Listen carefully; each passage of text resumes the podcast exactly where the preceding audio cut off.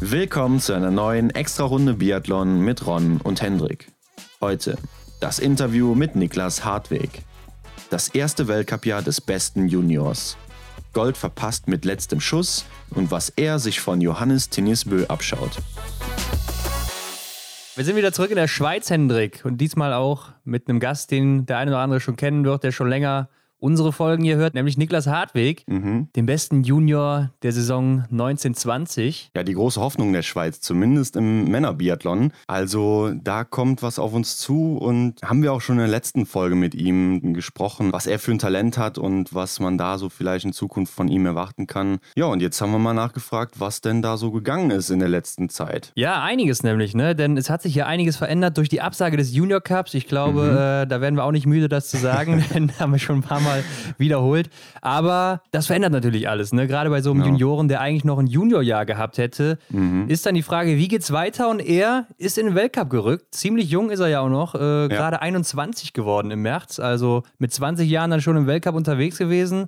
Und da wollten wir natürlich mal wissen, wie ist das so als Junior, die ersten Eindrücke im Weltcup zu sammeln. Ne? Das ist jetzt in dem Fall sogar der beste Junior gewesen, der Ja. dann in die letzte Saison gestartet ist. Und da ist natürlich dann besonders interessant zu sehen, wie stellt sich denn auch der beste Junior bei den Herren im Weltcup in der wirklichen Elite dann auch an? Ja, völlig richtig. Und bei ihm zählt ja tatsächlich dieses Sprichwort, ne? Wenn sich die eine Tür schließt, öffnet sich die andere. Also er hatte die Chance, sich im großen Weltcup quasi hier durchzusetzen ähm, oder sich zu beweisen erstmal, ne? Durchzusetzen. Ja, muss ja erstmal ankommen, ne? Das ist natürlich nicht so leicht bei der Elite. Erstmal ankommen, genau, ja. Da hat uns natürlich interessiert, so wo liegen denn die Gemeinsamkeiten, wo sind die Unterschiede auch im Seniorenbereich zum Juniorenbereich, haben wir auch schon öfters diskutiert. Denn er hat uns ja zugesteckt, ich muss mich äh, hier etwas umgewöhnen in dieser Vorbereitung auf die neue Saison. Also wir haben einfach mal gefragt, was kommt denn da auf ihn zu? Und vor allen Dingen, was hat er auch mitgenommen aus dem Jahr bei den Senioren? Denn was macht das auch mit der Motivation? Ne? Wenn du ein Junior bist, du warst der Beste, du hast äh, einige Rennen gewonnen, du hast ein paar Medaillen mitgenommen im letzten Jahr. Also du warst einer der Leute, die oben mit dabei sind und dann kommst du in den Weltcup und da äh, ist natürlich alles ein bisschen anders.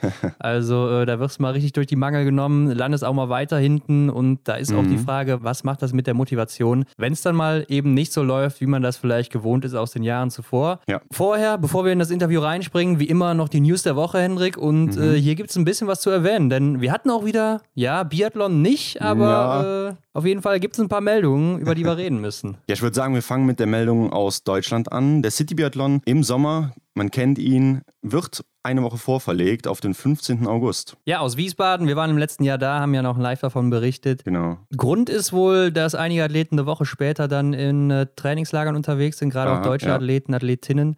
Mhm. Ähm, deshalb hier vorgezogen. Ist natürlich auch ein großer Aufwand für so ein äh, Turnier oder für so ein, äh, was ja kein Turnier ist, ja ein Wettkampf eher gesagt. Ja, ein Tag, ne? Genau. Ja, auf jeden Fall immer natürlich sehr interessant, weil da auch die internationale Klasse am Start ist. Die letzten Jahre, Mhm. drei Jahre waren ja auch immer die Bös beide am Start. Ja. Bei den Herren ähm, und auch bei den Damen waren ja auch Frauen dabei, wie Gila Simone, die letztes Mal gewonnen hat, oder Ingrid Landmark-Tandrevold. Dorothea Viera auch. Genau, Dorothea Viera, Lisa Vitozzi und natürlich auch deutsche Vertreterinnen. Mhm. Also mal gucken, was da in diesem Jahr angeboten wird. Aber das heißt ja dann auch schon, dass die Athletinnen da feststehen, ne, für den Wettkampf. Meinst du? Ja, sonst würde man das ja nicht vorziehen, oder? Wenn die wissen, dass die Athleten dann nicht können, äh, eine Woche später. Aber Ja, ich meine, wir haben, sind jetzt auch schon im Juni, zwei, wir sind jetzt gute zwei Monate vorher dran. Mhm. Also so langsam müssten die auch feststehen, glaube ich. Ja, ich glaube auch, das ist schon in Planung. Ähm, ja, aber macht ja auch Sinn, sich an den Athleten zu orientieren oder sich äh, danach zu richten, denn du willst natürlich als Veranstalter die Publikumsmagneten haben. Ja, ja, ja. Ähm, dann ist das Ganze natürlich um einiges interessanter. Auf jeden Fall sehe ich genauso und bin auch mal gespannt, wer dann da wieder am Start sein wird. Ja, du hattest es gerade angedeutet, es gab ja keinen richtigen Biathlon, aber es wurde auf jeden Fall geschossen und auf den Skirollern gelaufen. Die Rede ist von der Skishow in Norwegen. Ja, berühmten Holmenkollen, ne? Also nochmal zurück an alter Städte, an äh, der Traditionsstätte in Norwegen. Es waren auch nur NorwegerInnen am Start. Mhm. Aber man muss sagen, die komplette Elite außer Ingrid Landmark-Tandrevold und Tyrell Eckhoff, die Ja. sich kurz vorher noch abmelden mussten, weil da wohl in der Familie irgendwie ein Infekt unterwegs war. Ich weiß nicht, ob Mhm. das jetzt mit dem Coronavirus zu tun hatte, aber konnten da beide kurzfristig nicht starten, haben am Morgen noch Bescheid gesagt, dass sie nicht dabei sein werden. Mhm. Ansonsten aber wirklich jeder am Start, der Rang und Namen hat, den man kennt. Und in Norwegen ist das natürlich immer eine sehr hohe Klasse hier. Ja, definitiv. Also alle Weltcup-Athleten am Start. Auch welche aus dem EBU Cup natürlich, aber war wirklich interessant. Aber was hat, was haben wir da gesehen? Also es gab ein Rennen. Gestartet wurde nach den erreichten Punkten eines Schießens, also so im, im Vorhinein, wo gab es so ein Shootout oder wie nennt man das? Ja, ein Schießwettbewerb, ne? Ähm, man kennt es vielleicht auch noch aus Schalke, da gibt es das ja immer. Ja. äh, bei der World Team Challenge im Dezember oder auch zum Beispiel in Wiesbaden ist es ja auch gewesen, aber da werden, glaube ich, auch noch Runden gelaufen dazu. Mhm. Ja, so ähnlich, glaube ich, war es, ja. Und beim Blink Festival, da kennt man es auch. Ähm, wo man aber die Scheiben abräumt. Hier war es aber so, hier ging es um Ringe. Ne? Also man kennt es vielleicht auch einen Schützenverein oder sowas. Da wird ja dann auf Ringe geschossen. In der Mitte gibt es zehn Punkte und äh, je weiter man entfernt ist, desto weniger Punkte gibt es eben. So hat sich dann eben im Endeffekt der Beste herauskristallisiert und in den Abständen, in den Punktabständen, das waren auch gleichzeitig dann die Sekundenabstände. Also zehn Punkte machten zum Beispiel dann zehn Sekunden aus, ne? pro Punkt eine Sekunde. So ist man dann in dieses Langlaufrennen ohne Gewehr gegangen. Mhm. Das war Genau. dann halt eben so ein Verfolgungsrennen. Ne? Bei den Männern 8,4 Kilometer, bei den Frauen 6,3 Kilometer. Und ich muss auch mal sagen, im Vorhinein, als ich da recherchiert habe für die ganzen Informationen, äh, es war ein Graus, das zu finden, muss ich mal sagen. also erstmal die Uhrzeiten, wann überhaupt was stattfindet und wann es ausgestrahlt wird. Mhm. Äh, hatte wohl auch eher so den Langlauf äh, im Fokus. Ja, es war nicht ganz eindeutig auch. Also die Rede war ja davon, dass es äh, am Abend übertragen wird, aber dann hat man Informationen gefunden, die dann doch irgendwie schon Rennen mittags äh, angedeutet haben. Also ja, scheinbar war es dann eine Aufzeichnung oder Ja.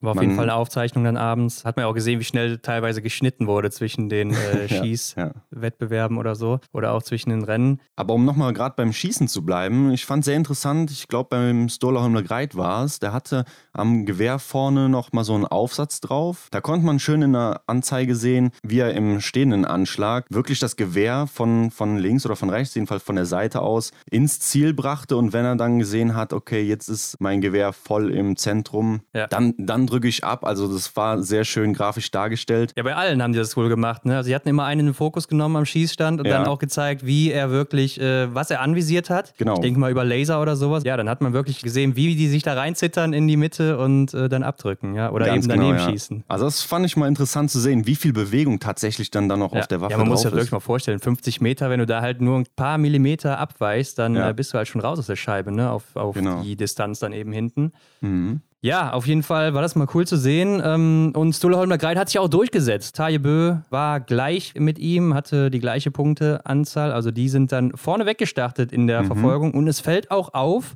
dass das Elite-Team relativ gebündelt vorne ist. Ne? Also Johannes Dahle hier als Sechster. Johannes Tingis Bö als Vierter, Wettle Christiansen als Dritter. Ja. Und äh, dazwischen ist dann noch auf fünf Philipp Fjeld Andersen, der IBU-Cup-Sieger. Also man sieht schon so, die großen Norweger, die haben sich auch da durchgesetzt beim Schießen. Ja, und der Gesamtweltcup-Sieger Hendrik, ne, Johannes Tingnes Bö, der hatte zwölf Sekunden Rückstand auf seinen Bruder und auf Stula Holmler Greit, die ja dann zeitgleich gestartet sind. Da hätte man im Vorhinein wahrscheinlich gedacht, ja, das könnte er sich holen. Zwölf Sekunden auf 8,4 Kilometer, wenn man jetzt mal an so ein Sprintrennen denkt. Also Ja. das ist machbar für den Johannes Tingnes. Das glaube ich auch, ja. Zumindest im Weltcuprennen hätte ich gesagt, ja, der holt sich die Jungs da vorne. Aber es sah ja anders aus. Im Ziel finden wir ihn erst auf Platz 9 und hat dann letztendlich, Taibö hat das Rennen gewonnen, ähm, hat tatsächlich eine Minute 45 Rückstand. Und es wurde ja keine Strafrunde oder so gelaufen. Also Ja. da, da muss irgendwas schiefgelaufen sein, beziehungsweise was, was glaubst du, was, was da los war? Ja, es ist einfach das gewohnte Bild von ihm. Ne? Also im Sommer ist er einfach nicht so fit, wie er es dann im Winter. Also ich weiß nicht, was er da immer macht, ob er sich da zurücknimmt, wo er vielleicht auch nicht so wirklich Lust hat, ich weiß es nicht. Oder ob er vielleicht dann auch einfach nicht in Form ist und immer im Winter erst dann seine maximale Form abrufen kann.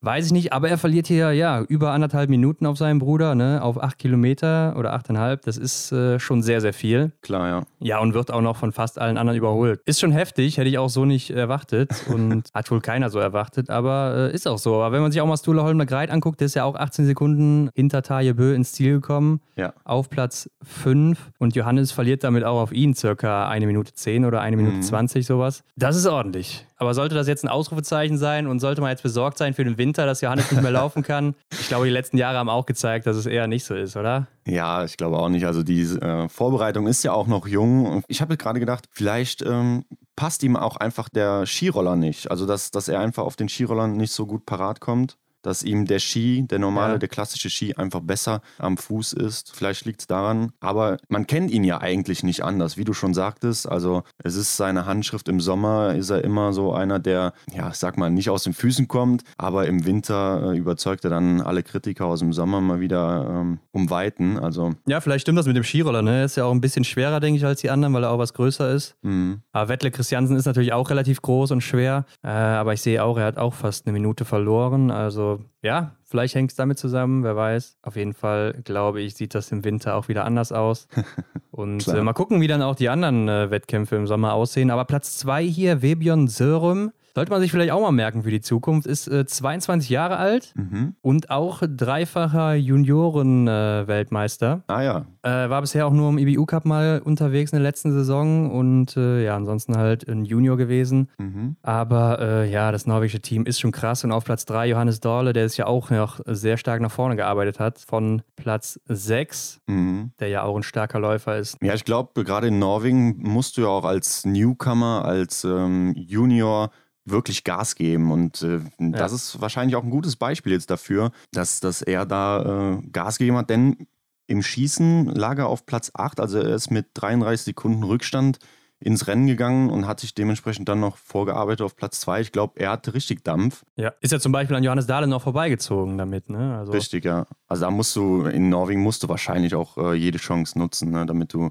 dich da beweisen kannst, äh, auffällig Ja. wirst den Trainern gegenüber, was deine Leistung angeht. Aber auch wenn man sich generell mal die Starter hier anguckt, also alle von denen könnten im Weltcup oben mitlaufen. Das ist schon einfach ein so Richtig, krasses Team. Aber noch relativ jung, von daher, äh, die müssen sich die nächsten zehn Jahre auf jeden Fall keine Sorgen machen. Das glaube ich auch. ja, bei den Damen war es natürlich jetzt so ein bisschen einseitig. Ne? Also Martha Olsby-Reuseland war die große Favoritin jetzt, nachdem Ingrid und Tiril nicht dabei waren. Mhm. Ist dann auch im Schießen Dritte geworden. Äh, Beste war hier Femsteinewig. Martha Olsby-Reuseland 13 Sekunden hinter ihr und gewinnt dann auch eben die 6,3 Kilometer dann in der Verfolgung. Ziemlich Ja. eindeutig. Also sie hat auch relativ schnell kurzen Prozess gemacht. Ja. Hat ja direkt den äh, Rückstand da einkassiert und gezeigt, wer dann da jetzt die, die Frau auf der Bahn ist. Ganz klar. Und das habe ich auch nicht anders erwartet. Ja, habe ich auch so gesehen. Ähm, Platz 2 auch eine Mate, aber mit H geschrieben, Kriegstad Johansen. Und äh, auf Platz 3 Caroline Offigstadt Knotten kennt man natürlich auch. Aber die hat auch schon 38 Sekunden Rückstand. Italien kann man noch erwähnen, ne? Platz 5, 1 Minute 2 Rückstand schon. Also da sieht man schon, Martha Olsby-Reuseland hat hier schon ein sehr gutes Tempo hingelegt. Ja. Und im Gegensatz zu den Männern sind die Abstände hier auch deutlich größer zwischen den Damen. Also da ist läuferig nicht so ein, ja, so, so ein enges Feld wie bei den Herren dann Mhm. in Norwegen. Aber ich glaube, die müssen sich auch nicht verstecken. Und Henrik, wo wir auch bei Norwegen sind, äh, Johannes Tingsbö, der werkelt ja auch aktuell noch weiter an seinem Gewehr rum.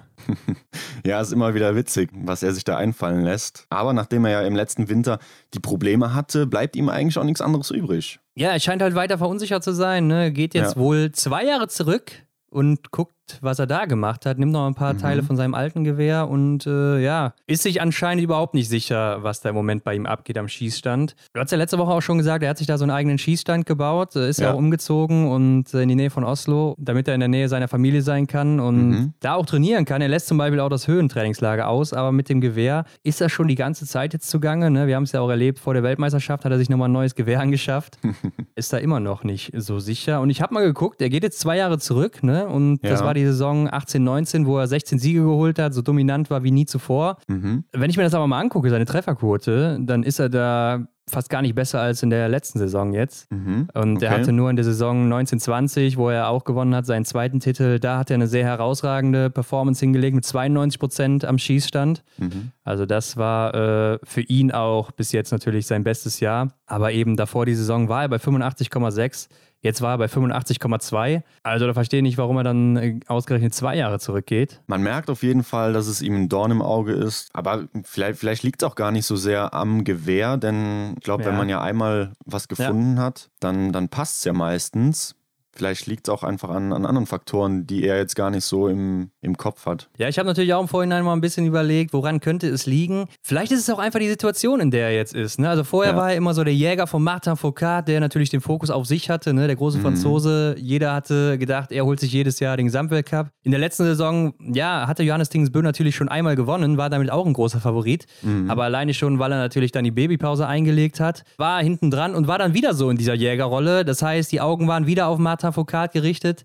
Und jetzt, wo der Franzose nicht mehr dabei ist, ist es natürlich anders. Ne? Jetzt ist er der Mann, auf den jeder guckt, den jeder schlagen will. Und mhm. er muss so seine Stellung verteidigen, vorne wegzulaufen. Und äh, vielleicht ist es auch das, was ihm dann. Denn es war ja auch wirklich so, dass man gesehen hat in der letzten Saison, es ist das erste Mal, dass er hier so Nerven zeigt, oder? Ja, sehe ich auch so. Vielleicht kommt er mit der gejagten Position nicht zurecht. Ich denke so, dass im, im Rampenlicht stehen, das, das kennt er, das ist er gewohnt, ähm, damit kann er umgehen. Aber ja, Vielleicht ist es auch das Problem, dass die, die größte Konkurrenz, zumindest wie es im letzten Winter so war, aus den eigenen Reihen kommt, was, was ihm dann vielleicht auch was zu schaffen macht. Aber eins ist klar, das ist eine Sache, die wir auf jeden Fall weiter beobachten werden. Äh, ich glaube, die Story ist noch nicht zu Ende geschrieben. Ja, sind wir mal gespannt, wie er dann in den Olympischen Winter startet, denn ich glaube, wenn die ersten Rennen dann auch wieder am Schießstand daneben gehen, dann äh, ja, fang, fängt der Kopf weiter an zu rattern oder rattert immer noch. Äh, wir bleiben auf jeden Fall dran. Ja, bevor es in die Schweiz geht, springen wir nochmal gerade zurück nach Deutschland, denn Benny Doll hat äh, in seiner Trainingsresidenz,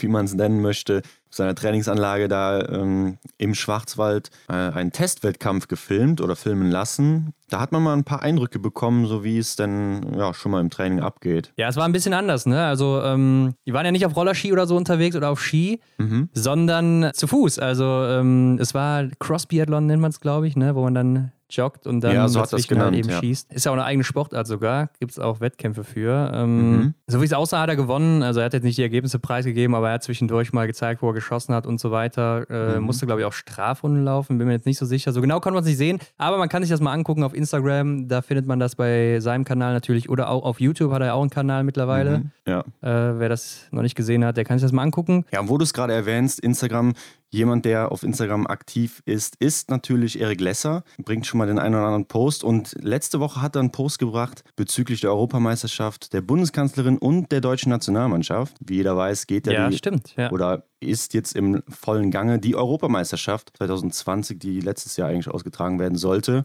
Ja, und wie das so im Fußball üblich ist, wird die deutsche Nationalmannschaft von der Bundeskanzlerin nochmal vor dem Event, weiß nicht, motiviert. Was war da los? Auf jeden Fall mit, mit einer Live-Schalte irgendwie ähm, wurden die Glückwünsche überreicht äh, oder übermittelt. Und da hat Erik Lesser sich mal ein bisschen drüber aufgeregt, oder? Ja, Motivationscoach Angela Merkel, genau. äh, ja, er hat geschrieben, dass er 2014 und 2018 bei den Winterolympischen Spielen äh, mhm den Gruß von Angela Merkel auch sehr toll fand. Also ironischerweise ja. natürlich, denn es gab keinen für die äh, Winterolympioniken des deutschen Teams. Mhm. Aber er meint, das kann man ja natürlich mal machen für eine EM, weil es ja so ein riesiges Sportereignis ist. Ja. Ja, was heißt das jetzt? Ist er sauer, dass er noch nie äh, einen Gruß von Angela Merkel bekommen hat vor, vor den Olympischen Spielen, damit er nochmal für das Vaterland antritt? oder was soll das heißen? Ja, ich glaube, so äh, auf ihn persönlich bezogen war das, glaube ich, gar nicht, sondern eher wahrscheinlich auf ja, den, den Sport an sich. Ne? Das Fußball natürlich in Deutschland sehr hohen Stellenwert hat. Und ähm, das dann so bei einer Olympiade, also was natürlich in meinen Augen auch ein weitaus größeres Event ist als eine Europameisterschaft, dass dann da die deutschen Athleten, die da äh, für oder die Deutschland vertreten, dann dementsprechend ja vergessen werden oder dann nicht diese Beachtung finden. Ja, vom Gedanken her kann ich verstehen, dass er sagt, das ist natürlich ein größeres Event. Von den Zuschauerzahlen weltweit kann man natürlich sagen, ist es das nicht, auch in Deutschland natürlich nicht. Mhm. Also die M ist natürlich schon immer ein größerer Blickfang als eine Winterolympiade. Mhm. Zudem wäre es mir als Athlet auch total egal, ob ich da jetzt vor den Spielen nochmal einen Gruß von der Kanzlerin bekommen würde oder nicht. Also äh, ich würde einfach meine Rennen machen und mhm. fertig so. Weil ich ist natürlich immer eine individuelle Einstellung, aber mir wäre es ziemlich egal. Mhm. Ich hätte ihn jetzt auch so eingeschätzt, dass es ihm eigentlich egal wäre. Ja, wie gesagt, ich kann mir vorstellen, dass er es gar nicht so auf sich selbst bezieht, sondern ähm, einfach auf, auf diese Gleichstellung ähm, der Sportarten ja, vielleicht das auch. kann sein. Ja. Müssen wir ihn vielleicht in Zukunft nochmal zu fragen, äh, damit wir das genauer wissen. Ja, notiere ich mir. Aber Hendrik, ich würde sagen, bis dahin hören wir uns erstmal an, was Niklas Hartwig uns zu sagen hatte. Ich denke, man kann wieder sehr viel mitnehmen hier aus dem Interview Mhm. und wünschen wie immer viel Spaß mit Niklas Hartwig und uns. Genau, los geht's. Ja, Niklas, du bist wieder zurück bei uns. Äh, Das letzte Mal kann mich noch gut dran erinnern, da saßt du noch im Auto. Diesmal sieht es eher nach deinem Haus, nach deiner Wohnung aus. Ist das richtig? Jawohl, ja, letztes Mal war, war ein bisschen umständlicher, aber Ja. dieses Mal ein bisschen bequemer zu Hause auf jeden Fall, Mhm. ja. Ja, ich weiß noch, da warst du noch am See. Aber äh, ich sehe gerade auch im Hintergrund. Sind das deine Platinplatten von äh, Nick Perry oder was ist das? äh, nicht wirklich, also selber Platinplatten habe ich keine, aber Ja. ich habe da ein paar von meinen Lieblingsrecords im Hintergrund hängen, ja. Was Cool. ist das Also ich sitze gerade eigentlich hier in, in meinem Zimmer, wo ich äh, Ja, genau Musik aufnehme und Mhm. äh, ja, das Internet am besten, ne? ja, ja, auf jeden Fall. Der was ist das so für Musik, hier. die du da hängen hast? Ja, einerseits also von Kendrick Lamar, Ja, ähm, klar. Good, Good äh, Kids Mad City, Ja, hängen ja. da zwei Platten und dann noch von NWA, äh, ja. genau. Straight Outta Compton. Ja, ja. Genau, die Klassiker hängen hier. ja, du bist ja auch äh, selber Rapper, ne? Da wollen wir nachher noch ein bisschen drüber reden. Denn lass uns zuerst mal auf das äh, Biathlon oder den Biathlon fokussieren. Denn für dich, glaube ich, war es ja auch erstmal eine turbulente Saison. Ne? Das letzte Mal, als wir geredet haben, da stand es eigentlich noch fest, dass der IBU Junior Cup stattfinden wird. Und kurz darauf wurde dann eben abgesagt. Aber trotz der Absage muss man sagen, du hast relativ viele Rennen gemacht, denn du bist ja auch zum ersten Mal im Weltcup dann gestartet, auch nicht nur einmal. Wann wusstest du, du hast die Chance, im Weltcup zu starten das erste Mal? Ja, also nachdem der Junior Cup abgesagt wurde und äh, es auch klar war, dass der IBU Cup erst im Januar dann losgeht, war dann eigentlich schon so ein bisschen die, die Idee, das äh, zu probieren. Ja. Bei den Mhm. Selektionswettkämpfen, wo bei uns auf der Lenzer Heide stattgefunden haben im November, äh, war dann schon klar, okay, ähm, ich meine, es, es könnte eine Chance geben. Ich habe nie damit gerechnet eigentlich. Aber äh, mit dem Trainer zusammen waren wir der Meinung, ja, ich sollte mal mitmachen und schauen, was drin liegt. Und ja, da konnte ich mich zweimal eigentlich gut präsentieren bei den Wettkämpfen und dann ging es eigentlich recht schnell. Hat es geheißen, gut, hatte alle gemeint, ja, sie wollen mich gern mitnehmen. Und äh, ja, plötzlich saß ich dann im Flieger nach Kontiolahti Mhm. und, und von da ging es dann, ging's dann los, ja. Mhm. Aber der Welt, also das mit dem, die ganze Weltcup-Geschichte, resultierte die auch nur ähm, aus der Absage oder war das auch schon vorher sowieso vorgesehen für die, ja, für, für deine Saison jetzt? Ja, also in die Saison rein bin ich eigentlich gegangen mit dem, den Hintergrundgedanken, Erfahrungen zu sammeln. Ich Mhm. dachte eigentlich, dass ich hauptsächlich im EBU Cup laufe. Äh, ich habe mir schon erhofft, vielleicht das eine oder andere Rennen im Weltcup bestreiten zu dürfen, um Ja. da eben auch ein bisschen Erfahrung zu sammeln und mal zu sehen, wie das abgeht. Aber ähm, dass ich von Anfang an dabei bin und dann auch so viel Rennen laufe, äh, wie ich jetzt dieses Jahr laufen konnte, hätte ich eigentlich nicht Ja. gedacht, ja. Mhm. Und dementsprechend musstest du ja auch nicht mal dein Training irgendwie anpassen, ne? weil wenn alles so gelaufen wäre, wie es geplant war, wäre ja dann der Junior Cup auch äh, direkt im Dezember losgegangen. Ja, genau. Also wir haben den Sommer durchtrainiert. Man hat ja nie gewusst, äh, ja, wie sieht's dann wirklich genau aus mit den Wettkämpfen? Was gibt's für Alternativen? Also wir haben uns ganz normal vorbereitet auf Mhm. den Winter. Ja, genau. Ich hatte dann das gute Glück, dass ich eigentlich mehr oder weniger eine ganze Saison durchlaufen konnte Ja. äh, von den Wettkämpfen her und das eigentlich so bestreiten konnte, wie es geplant war, ursprünglich Mhm. Anfangs Sommer noch, ja. Ja. ja, dein Debüt ne, war dann eben auch in Kontiolahti mit dem Einzel 19 Treffer, also am Schießstand nahezu perfekt, aber am Ende nur 54. Und äh, was hast du da gedacht, als du dann über die Ziellinie kamst und gesehen hast, du bist da, ja, ich glaube mit der hohen Startnummer wahrscheinlich, hast du schon gesehen, du bist 54. oder sowas? Ja, also ähm, ja, die ersten Weltcup-Wochen waren nicht ganz einfach für mich, Ja. muss ich ehrlich sagen. Also bei den Selektionswettkämpfen war ich noch recht fit, äh, war dann fünf Tage erkältet eigentlich und bin dann ähm, noch ein bisschen angeschlagen, relativ angeschlagen auf dem Flieger, hat dann fünf Tage nicht trainiert. Mhm. Und äh, die Strecke in Kontiolahti ist bekanntlicherweise nicht die, nicht die lockerste Strecke, also hat die Ja. hat schon ein paar hammerharte Anstiege drin. Und äh, ja, und dann, und dann habe ich das auch besprochen mit meinem Trainer, soll ich da jetzt schon laufen oder nicht, weil ich da wirklich ein, zwei Trainingstage nur hatte Mhm. und wirklich nicht in der besten Form war. Und da haben wir uns entschieden, das doch zu machen, weil als eher stabiler Schütze, würde ich jetzt mal sagen, war Ja. das schon eher mein Wettkampf. Mhm. Im Schießen hat es dann auch recht gut geklappt. Aber ich habe dann schon gemerkt, also zum ersten Mal die 20 Kilometer auf der Strecke nicht in Topform. Das war dann schon echt zäh und das hat mich dann, hat schon auch ein bisschen am Selbstvertrauen genagt Mhm. danach. Gesehen habe, dass da pro Minute, äh, pro Runde eine Minute da auf, auf den Deckel krieg von den schnellen Jungs. Ja. ja, das war dann nicht ganz einfach zu verkraften. Da hat man sich auch gefragt, ja, was bringt's denn überhaupt, wenn ich jetzt hier laufe? Äh, was habe ich eigentlich davon? Aber ja, die Jungs haben mich dann immer aufgebaut noch. Also die, die ersten Weltcup-Wochen war nicht ganz einfach, Hochfilzen und Kontiolahti, weil da, da hatte ich eben dieses, dieses kleine von der Erkältung, ja. war ich nicht in Topform, das habe ich dann mit mir mitgezogen, habe das nie so richtig rausgekriegt. Mhm. Also ja. Ja, wenn man an deine Juniorrennen denkt, äh, mit 19 Treffern, da wärst du sicher oben mit dabei gewesen. Hättest wahrscheinlich auch ja, so ein Juniorrennen mit 19 Treffern gewonnen, dann war das so wahrscheinlich so ein, wie so ein Schlag ins Gesicht, oder? Da wurdest du erstmal wieder auf den Boden der Tatsachen zurückgeholt. Kann man das so sagen? Ja, also auf jeden Fall. Also ich habe gewusst, ähm, dass es wahrscheinlich ja vom, vom Laufen her in dem Rahmen sein wird. Mhm. Ähm, natürlich ein bisschen schneller erhofft man sich dann immer ich hatte natürlich auch andere Athleten, wo da auch im Weltcup unterwegs waren, die ich schon gut kenne, auch von, von Junioren-Wettkämpfen, die viel mit mir letztes Jahr auch die Junioren-Wettkämpfe gelaufen sind. Mhm. Und da hat man dann halt schon Anhaltspunkte. Ne? Und ich vergleiche mich dann natürlich auch nach ganz vorne, aber anhand von den Athleten kann ich mich am besten vergleichen. Da habe ich schon gemerkt, ja, da ist was nicht ganz richtig. Anfang Saison weiß man da nie, hat irgendwas im Training nicht gepasst, ist jetzt wirklich diese, ja, eben diese bisschen diese Erkältung, wo noch, wo ich noch mit mir mitschlepp. Und, und das ist dann natürlich, das verunsichert einen dann komplett, weil man nicht weiß, an was es liegt. Und ja, also es holt dann auf jeden Fall zurück äh, auf den ja. Boden. Oder ja, also würde nicht sagen, dass ich irgendwann abgehoben bin, aber es, es zeigt einem schon nochmal, was da wirklich abgeht im Weltcup, was das für ein Unterschied ist. Mhm. Ja. ja, du hast ja letztes Mal gesagt, du willst diese Lücke zu den Senioren jetzt in den nächsten zwei Jahren schließen. Also jetzt hast du noch ein Jahr Zeit dazu. Was glaubst du denn, wie groß ist die Lücke momentan noch? Ähm, also ja, dann gegen Ende von der Saison äh, ging es dann immer besser. Da konnte ich dann auch läuferisch ähm, relativ gut mitlaufen und hatte dann auch das Gefühl, dass ich wirklich relativ gut aufgehoben bin da im Weltcup, dass ich wirklich davon profitieren kann, lernen kann, weil ich auch mal jemandem hinterherlaufen kann, eine mhm. Runde ja.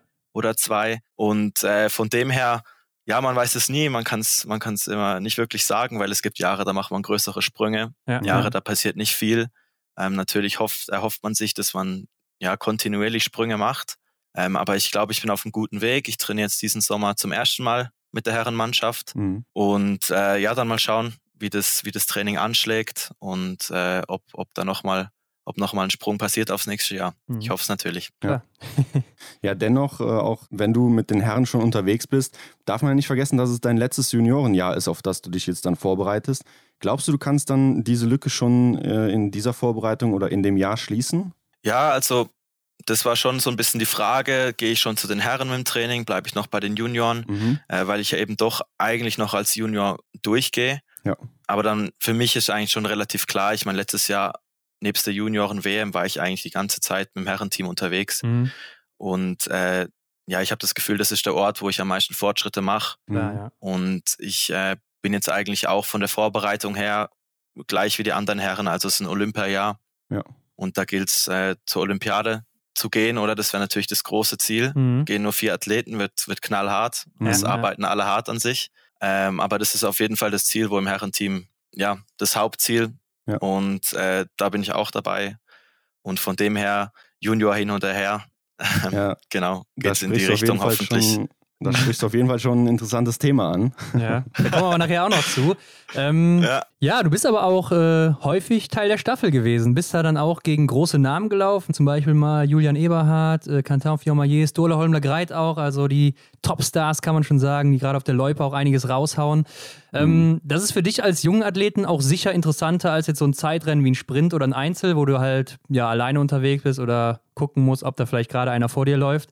Da kannst du dir natürlich auch am meisten dann abschauen. Was nimmst du jetzt aus solchen Rennen mit, gerade jetzt aus diesen Staffelrennen, wenn du mit so einem Athleten gelaufen bist dann auch? Ja, also auf jeden Fall, da lernt man äh, viel mehr, wenn man da wirklich, wirklich Mann gegen Mann laufen kann, gegen die, gegen die Jungs. Ähm, eben Anfangs Saison war es ziemlich bitter für mich. Da hatten wir jetzt sehr gute Staffeln, wurde mhm. ich auch immer als Schlussläufer eingesetzt. Ja. Mhm. Ähm, dann wirklich, äh, einmal bin ich zusammen mit Loginov ins Rennen und einmal mit, mit Eberhard, oder? Ja, ja.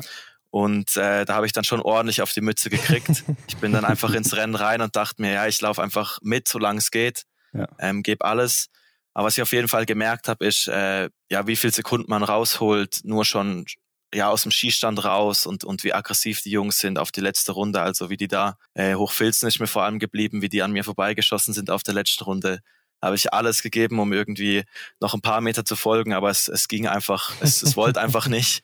Und Ja. da hat es mir dann schon gezeigt, wirklich ähm, genau wie aggressiv auf die letzte Runde da gebolzt wird und wie es dann nochmal richtig zur Sache geht. Und äh, das habe ich auf jeden Fall mitgenommen. Und äh, ja, da braucht es ein bisschen Zeit, bis man eben so richtig versteht, wie, wie das da, wie, wie gelaufen wird im Weltcup, ja. Kennst du das denn aus dem äh, Schweizer Training nicht? Denn ich meine, mit äh, Benjamin Wege habt ihr ja auch einen ganz guten Läufer, der auch äh, schon viele Schlussrunden gelaufen ist. Ähm, ja, doch, auf jeden Fall. Wie gesagt, ich habe äh, mit den Junioren trainiert. Ja. Ähm, und Sommer und Winter sind natürlich auch wieder zwei Paar Schuhe. Mhm. Ähm, ist also was ganz anderes im Winter und im Sommer. Das heißt, äh, ja, muss man eigentlich nicht groß vergleichen. Aber dann doch, also zum Beispiel, ich durfte danach auch in die WM gehen und Ja, im. Vorbereitungslager äh, habe ich dann schon auch oft, habe mir dann ein paar Sachen am Benji abgucken können und äh, mal probiert, den zu jagen auf der Runde. Und äh, ja, da lernt man dann schon noch mal einiges. Es gibt auch noch mal eine ganz andere Wettkampfhärte. Ja. Ja. ja, du hast auch gesagt, du warst Schlussläufer sogar immer, außer dann bei der WM, wo du Startläufer warst. Also ist der Schlussläufer jetzt schon so deine Position, wo man sagen kann, da werden wir dich in den nächsten Jahren sehen, standardmäßig? Naja, du, also mich kann man überall einsetzen. Ich bin da offen für alles. Würde jetzt nicht sagen, dass ich der, der große Schlussläufer bin jetzt. Noch nicht vielleicht, ja. Auch nicht Mhm. vielleicht. Also Ja. ich wurde tatsächlich meistens als Schlussläufer eingesetzt. Jetzt in meiner Karriere. Also es war an der WM mein erstes Mal, wo ich eine andere Position gelaufen bin als Schlussläufer. Ja. Aber ja, das, also das hat einfach dieses Jahr Sinn gemacht, mich am Schluss zu setzen, weil, weil die Idee immer war, wir laufen möglichst lange mit. Mhm. Und, äh, und dann für mich hinten raus natürlich super, wenn ich weit vorne starten darf zum Erfahrungen sammeln. Ja. War das, war das immer cool, aber ja, mal schauen, was die Zukunft bringt. vielleicht, vielleicht, ja. Vielleicht irgendwann mal mit der Flagge über die Linie dann, ne? Das wäre doch was, ja.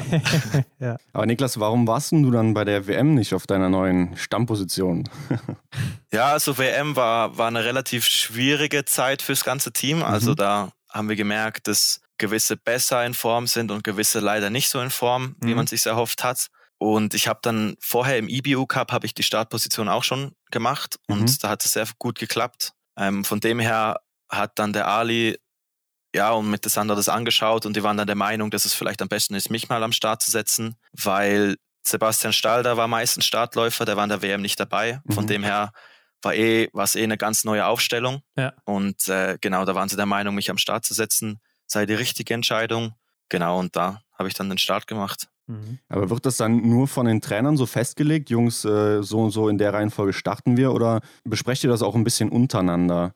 Also im Team dann, unter euch Jungs? Also ja, unter, unter den Jungs das zu besprechen, das kommt schon auch vor, aber meistens findet das eins zu eins mit, mit dem Trainer statt. Also Ja. der Trainer kommt auf einen zu, Mhm. ähm, sagt dann, ja, schau, wir haben es uns so angeschaut. Ja. Wir wären der Meinung, in dieser Konstellation würden wir die beste Staffel hinkriegen. Mhm. Und äh, selber kann man natürlich sagen, nee, ich fühle mich nicht wohl dabei oder wie, natürlich kann man reden mit den Trainern. Ja.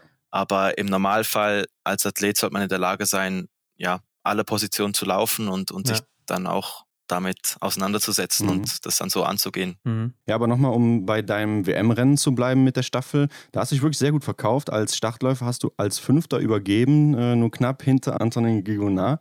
Überlegt man da nicht nach so einem guten Rennen, ähm, was ja wirklich beeindruckt hat, äh, eher dann doch Startläufer zu werden? Ja, also wie gesagt, da war die Form, Form viel besser. In Antholz bin ich auch noch Schlussläufer gelaufen und da habe ich auch eine sehr gute Staffel äh, Mhm. bringen können. Ja. Natürlich waren wir da schon weiter hinten.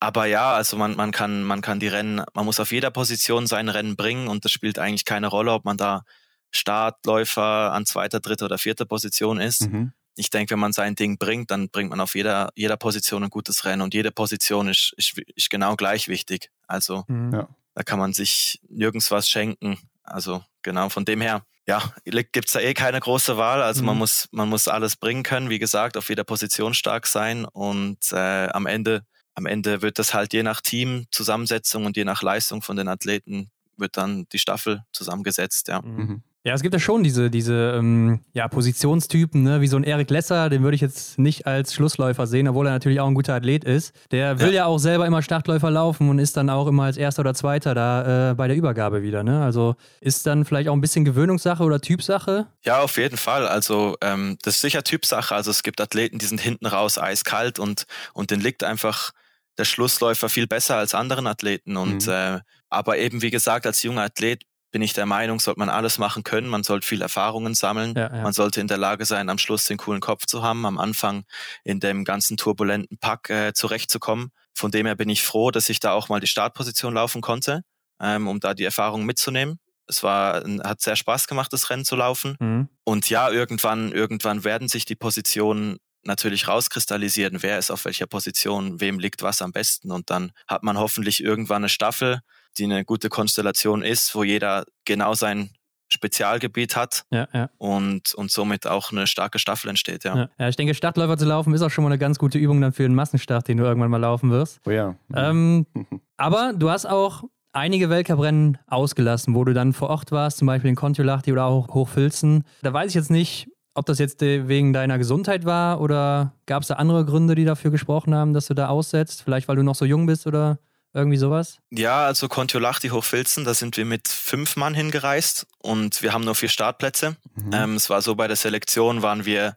waren wir relativ ähnlich hinten raus und da war nicht ganz klar, ja, nimmt man jetzt vier oder fünf mit? Wir haben dann fünf mitgenommen und von dem her musste dann halt der eine oder andere Athlet mal okay, aussetzen ja. und dann trifft es natürlich selber einen auch mal. Mhm. Zudem, ja, in Hochfilzen der Sprint nicht so gut war, dann gibt es natürlich keinen Verfolger und Massenstart ja. erst recht nicht. Ähm, von dem her, ja, genau, geht es dann recht schnell, dass man recht wenig Rennen läuft. Ja. Mhm. Was hast du dann da so gemacht die ganze Zeit? Also, wenn du nicht gelaufen bist, die Trainingsumfänge werden ja wahrscheinlich dann auch ziemlich gering gewesen sein äh, während der Weltcup-Woche. Dementsprechend musst du doch viel Zeit gehabt haben, oder? Ja, also auf jeden Fall. Es war nicht ganz einfach. Natürlich hat auch keinen Schnee gehabt. Man konnte wirklich nur im Stadion laufen mhm. gehen und da natürlich nur zu begrenzten Zeiten, wenn da Wettkampfbetrieb ist.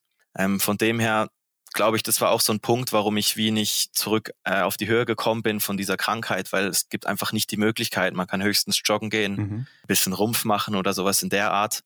Ähm, aber ansonsten, ja, verbringt man die Zeit im Hotel, bewegt sich ein bisschen und probiert sich auf die nächsten Rennen einzustellen. Und äh, ja, schaut, Netflix habe ich ja. viel geguckt natürlich. und äh, ja, dadurch, dass es Covid war, haben wir eh nicht viel Kontakt gehabt mit dem Team, oder? Da mhm. war man mhm. wirklich viel allein im Zimmer. Und ja, war relativ viel online, kann man so sagen, ja. Ja, ja klar. Was hast du dann geguckt bei Netflix zu der Zeit? Ja, da habe ich eigentlich, ich weiß es gar nicht. Also viel geguckt habe ich Better Call Saul, ja, oh, ja. die Serie. Ja, klar. Cool, ja. An was anderes kann ich mir jetzt gar nicht groß dran erinnern eigentlich. Da haben viel Sachen angefangen und aufgehört. Ja. So mache ich das meistens. ja. Kann mich da oder man, die seltene ja. Serie ganz durch. Ja. ja. oder, oder man sucht zwei, drei Stunden und findet dann doch nichts. Ne? Und, äh, genau, ja, der Klassiker, ja. Auch angenehm. Naja, letztes Mal hast du auf jeden Fall uns auch erzählt, dass du ja äh, Martha Foucault und Johannes Dingesbö als Vorbilder hast. Jetzt hast du zumindest einen davon live erlebt. Konntest du da irgendwas mitnehmen vom Johannes äh, jetzt im Training oder so? Also muss sagen, dieses Jahr von Johannes, also in den Wettkämpfen habe ich ihn nie laufen gesehen. Mhm. Ähm, also war ich nie auf der Strecke, ist noch nie an mir vorbeigelaufen, leider. ja. Im Training selber hat man gemerkt, dieses Jahr war nicht so sein sicherstes Jahr. Also das war wirklich verrückt. Er hat jedes Training, war der mit dem Imbus vorne auf der Matte, ja, ja. mit dem Trainer, hat was am Gewehr rumgeschraubt. Also ich kann mich an der WM erinnern, da gab es kein Training, wo der nicht nur im Kreis gelaufen ist am Skistand, weil der, der war to total unversichert. Mhm. mhm. Also äh, in der Hinsicht will ich mir da eigentlich nicht so viel von mitnehmen, was das anbetrifft, angelangt, aber es war schon, schon beeindruckend, äh, bei der einen oder anderen Staffel, wo ich dann auch zugucken war, mhm. zu sehen, wie, wie er läuft. Also das ist schon, schon nochmal eine andere Liga mhm. als der Rest. Das ist schon krass, dass ein Athlet die anderen Athleten, sagen wir mal, so deklassieren kann ja. und wirklich nochmal so einen draufsetzen kann auf einer Schlussrunde. Und ja, das war schon sehr eindrücklich. Hast du eine Idee, woran das liegen könnte, warum er da so heraussticht? Ah, schwierig zu sagen. das sind wir jetzt wieder beim ganz komplizierten Thema, ne? Training und, und drum und dran, genetische Grundvoraussetzungen. Ja, wahrscheinlich die richtigen Eltern Wer weiß, einfach. Ja. Es gibt, ja, da, da gibt's ganz, da kann es ganz viele Gründe geben. Ja, ja. Ähm, ja mhm. genau. Äh, wie ist denn das, wenn man sein Idol trifft? Ist ja auch mal so ein Ding, ja, wo man so sagt, soll man sein Idol treffen oder nicht? Was sagst du jetzt so im Nachhinein? Ja, also doch auf jeden Fall. Also ich bin froh eben, dass ich mir das anschauen konnte, wie da, wie da gelaufen wird und dass, dass so ein Athlet noch da ist, wo eben nochmal so eine andere Liga äh, hat im Laufen. Mhm. Auf jeden Fall eine super Sache, sich das mal anzuschauen und, und, und das zu sehen. Ja, also Marta Foucault habe ich nicht getroffen. ja. ne? Von dem her habe ich die Hälfte getroffen äh, von, von der optimalen Zusammensetzung meiner Meinung nach. Und äh, ja, nee, war, war echt toll den auch mal zu sehen, ja. Aber Niklas, relativiert sich nicht dann auch äh, dieser Vorbildsgedanke, äh, wenn man dann mit der Person zusammen am Start steht, beziehungsweise ihn dann vielleicht, du hast es ja gerade geschildert, beim Training sieht oder ähnliches.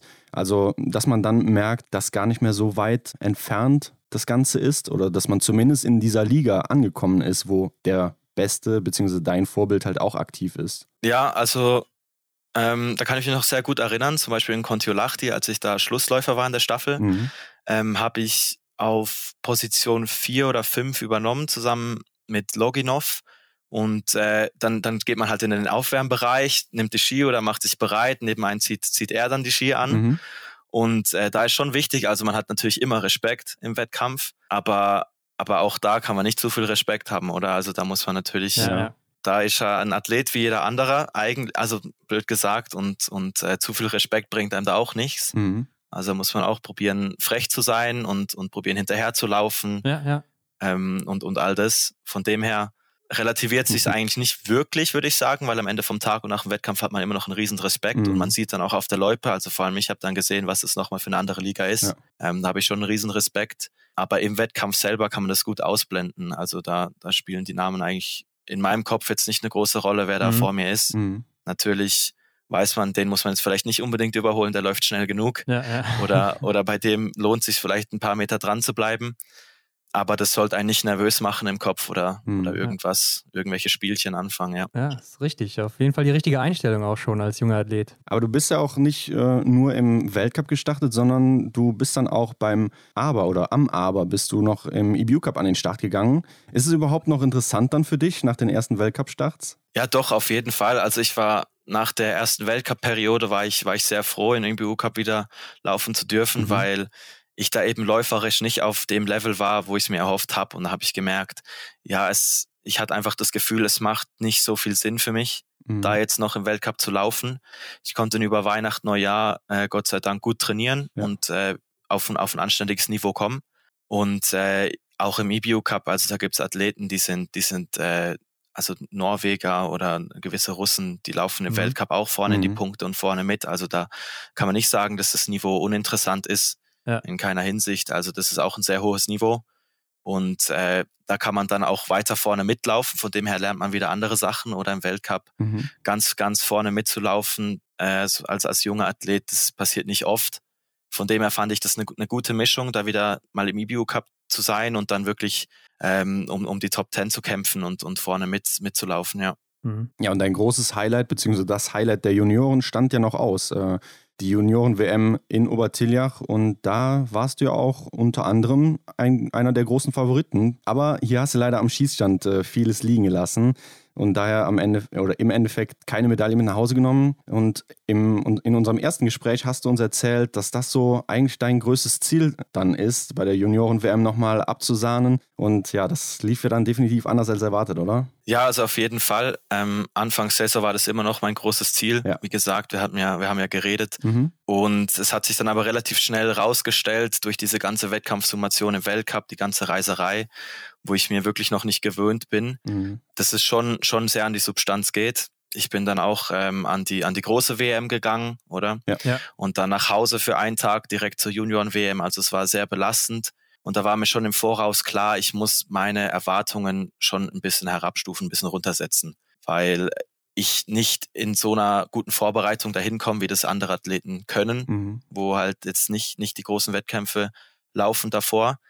Ähm, aber dennoch natürlich war es mein Ziel, Medaille zu holen. Es hat auch nicht viel gefehlt. Wie gesagt, im Skistand ja. hat es mhm. leider nicht ganz geklappt.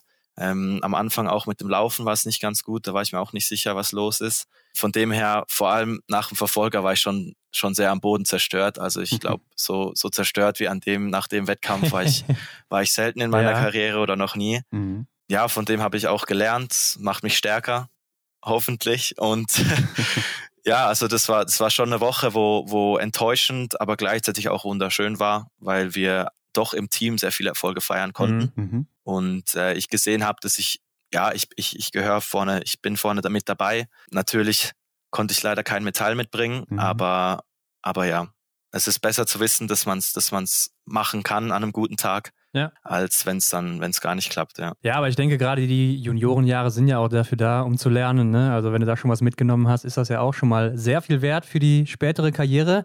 Hast du denn vielleicht auch diese Favoritenrolle gespürt, die man dir so ein bisschen auferlegt hat von außen? Ja, also natürlich ist was anderes, wenn man, wenn man von einer, von einer WM kommt und dann direkt dahin fährt, eigentlich ohne irgendeinen Zwischenstopp. Also erstens mal selber im Team. Also da nimmt mich keiner anders wahr als vorher, aber aber man kommt schon dahin als, äh, als von den großen Jungs und, und es gibt dann schon Leute, die ein bisschen mehr was erwarten von einem, mhm, hat ja. man selber das Gefühl. Aber also groß draus habe ich mir eigentlich selber nichts gemacht. Ähm, also am Ende muss ich da die Wettkämpfe laufen, wie immer, wie sonst, mein Ding machen. Ja, es hat, es hat leider mit dem Schießen das ganze Jahr nicht, nicht so gut geklappt. Also es gab keinen Sprint, abgesehen vom IBU Cup, wo ich über 80 Prozent geschossen habe. Mhm. Und äh, das reicht halt an der Junioren-WM auch nicht. Und, und äh, ja, ja, so kommt man da nicht hin.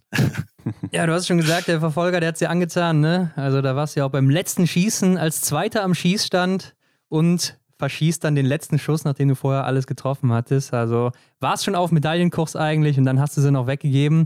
Und nach einer sehr starken Schlussrunde aber dann noch Vierter geworden mit nur zwei Sekunden Rückstand auf Bronze. Also ich sag mal, wenn die Strecke noch 200 Meter länger gewesen wäre, ne, dann hättest du wahrscheinlich deine Medaille gehabt. Aber ich hatte auch so den Eindruck, du warst vielleicht so ein bisschen zu verbissen bei der WM. Also ich hatte so den Eindruck, deine Körpersprache und so nach außen äh, strahlt dir das aus, dass du einfach zu verkrampft da, da warst und die Medaillen wolltest. Ja, also wie gesagt, ich habe ich hab meine Erwartungen eigentlich herabgesetzt. Aber nach, nach dem ersten Einzel, wo das Laufen nicht so ganz gut war, habe ich schon irgendwie gemerkt, oh je, dann war der Sprint, wo ich halt schon in Reichweite von den Medaillen war, aber auch ja. nicht ganz. Und dann bin ich schon relativ aggressiv an den, an den Verfolger rangegangen. Mhm. Ähm, also wie gesagt, Medaillen sind für mich nicht alles. Langfristig gesehen ist es egal. Hauptsache, man, man sieht, dass man vorne mit dabei ist und dass man den Anschluss hat und, und da mitmischen kann, dass das Niveau stimmt. Aber ja, natürlich, ich, ich weiß nicht, ob ich nächstes Jahr noch an eine Junioren-WM gehe, okay, die in Amerika ja. stattfindet. Von mhm. dem her war für mich klar, das ist wohl möglich die letzte Chance für mich, eine Medaille zu holen. Mhm. Und ja, dementsprechend bin ich vielleicht schon ein bisschen verkrampft an die Sache rangegangen. Da wird mir ein bisschen Lockerheit vielleicht nicht schaden. Ja. Aber ja, im, im Verfolger war für mich klar von Anfang an, also heute oder gar nicht. Und äh, genau, da bin ich relativ offensiv rein. Und ja, leider hat es am Schluss nicht geklappt. Mhm. Ganz hat knapp, nicht viel ja. gefehlt, aber es war trotzdem, trotzdem ein cooles Rennen. Ähm, vor ja. allem in einem Verfolger weiß man, weiß man als Athlet oft nicht, wo man genau steht. Also ich habe beim ersten Schießen zwei Fehler geschossen und dann bist du wieder irgendwo, man weiß selber nicht, welche Position und plötzlich, es geht dann ganz schnell, läuft man äh, auf die Matte 2 vor und schießt dann stehend und, und äh, das war, war eigentlich schon ein witziges Rennen. Ähm, Im Nachhinein natürlich, wenn es so knapp ist, der vierte Platz, eben diese Medaille, wo man sich so erhofft hat und das Gefühl hat, das war vielleicht die letzte Chance, wo man gerade gehabt hat, mhm. war dann schon, schon nicht ganz einfach so zu verkraften. Aber wie gesagt, Medaillen sind nicht alles.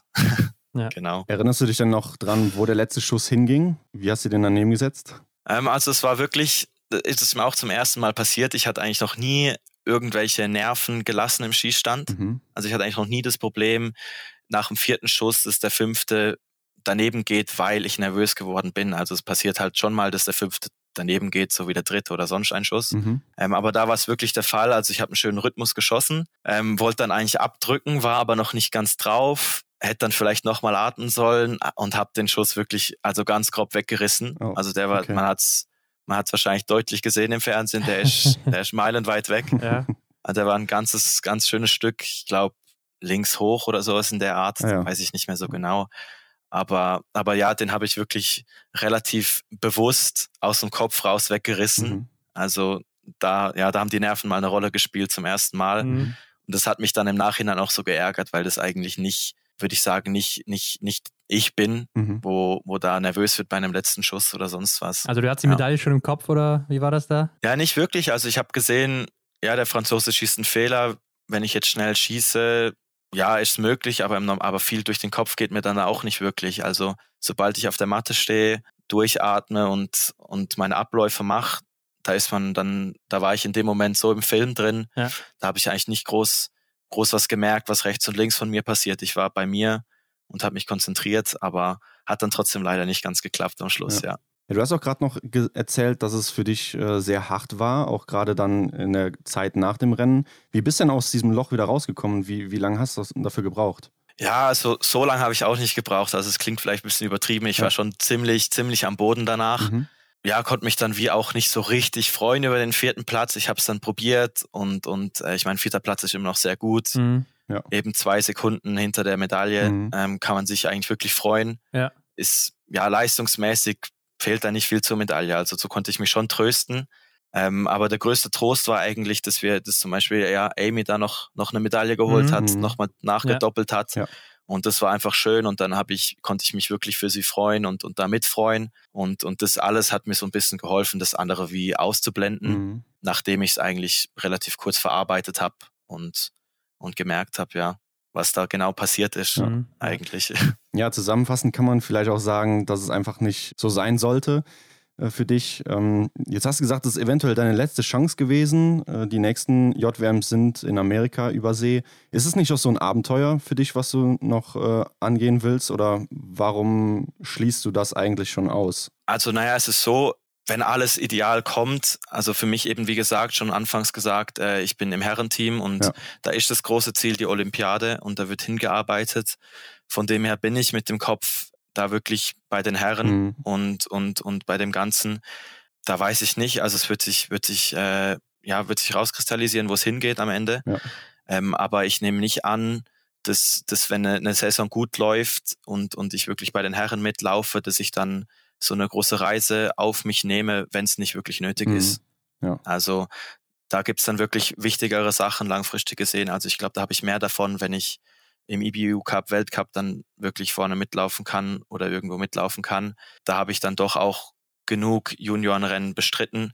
Und wie ich vorhin gesagt habe, Medaillen sind nicht alles. Mhm. Von dem her geht es da langfristig gesehen um die Erfahrung ja. und, und es gibt viele Athleten, wo auch nicht an die Junioren-WM gehen. Zum Beispiel dieses Jahr waren Giacomel, Bionas, die waren auch beide nicht da, mhm. weil es einfach ähm, für sie mehr Sinn gemacht hat, vielleicht im Weltcup zu laufen und dort die Erfahrungen zu sammeln. Ja, klar. Ja. Mhm. Okay, klingt auf jeden Fall ähm, ja, logisch irgendwo.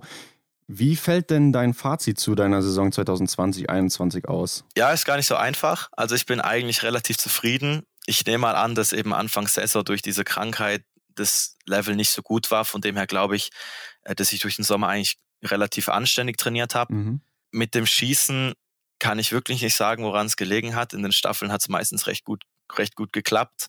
Aber ja, mit dem Schießen bin ich auf, auf wirklich nicht zufrieden, was dieses Jahr anbetrifft. Also allgemein würde ich sagen, es war eine gute Saison. Ich konnte sehr viel lernen, was mich, was mich für die Zukunft auf jeden Fall weiterbringt. Mhm. Aber rein von der Leistung her muss auf jeden Fall noch was gehen im Schießbereich, im Laufen sowieso. Ja. Da muss es, da muss immer was gehen. Ja. Ähm, aber im Schießen bin ich auf keinen Fall auf, auf einem Niveau, wo ich da wirklich um die Punkte kämpfen kann. Mhm letztes Jahr, ja. Mhm. Ich würde nicht sagen, im Allgemeinen ja, bin ich eigentlich zufrieden mit meinem Schießniveau. Ich konnte es irgendwie im Wettkampf dieses Jahr selten, selten abrufen. Mhm. Und äh, ja, an dem muss ich noch arbeiten, auf jeden Fall. Mhm. Bist du denn im Vergleich zu vielen anderen Junioren froh äh, über die Absage des Junior Cups? Nee, nicht wirklich. Also das ist sehr schade. Also es gab viele Athleten äh, um mich herum, die wirklich fast keine Wettkämpfe laufen konnten. Mhm. Und es ist sehr wichtig, dass, dass die Athleten die Wettkämpfe laufen. Und ein Junior Cup ist äh, hat auch ein sehr gutes Niveau. Mhm. Ähm, also ich wäre wahrscheinlich nicht im Junior Cup gelaufen dieses Jahr, okay, aber ja.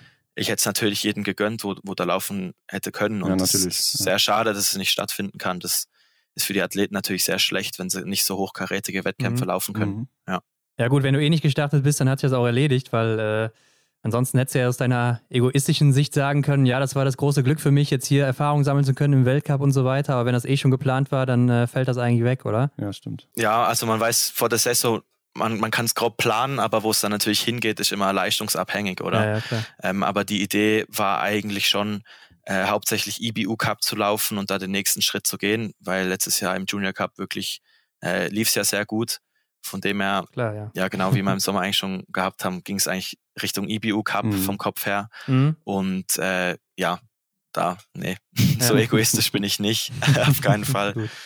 Gibt es denn irgendwas, was dir jetzt so besonders klar geworden ist jetzt in dem Jahr im Weltcup, was du so als großes Learning mitnimmst? Ähm, ja, also besonders klar ist mir schon geworden, dass es schon nochmal ein großer Schritt ist. Also man sieht, man weiß, im IBU Cup ist, ist Level hoch, äh, die besten Athleten laufen auch gut im Weltcup aber es ist eine unheimliche Dichte und, und jede Sekunde macht so viel Plätze aus im Weltcup. Ja. Und da muss einfach in jedem Wettkampf gekämpft werden, um jeden Meter, um jeden Zentimeter. Also da ist wirklich nicht fertig bis zur Schlusslinie und das habe ich gemerkt. Also es gibt keine, es gibt wirklich keinen einzigen lockeren Wettkampf, sondern jeder Wettkampf ist hammerhart. Und äh, ja, dazu kommt noch die ganze Reiserei, wo dieses Jahr nicht ganz so viel war wie normal. Mhm. Für mich war es schon relativ viel, weil ich es einfach noch nie gehabt habe. Mhm. Das ist einfach schon ganz anders. Man kann im Winter nicht, nicht wirklich viel Trainingsumfang machen, wie du vorhin gesagt hast.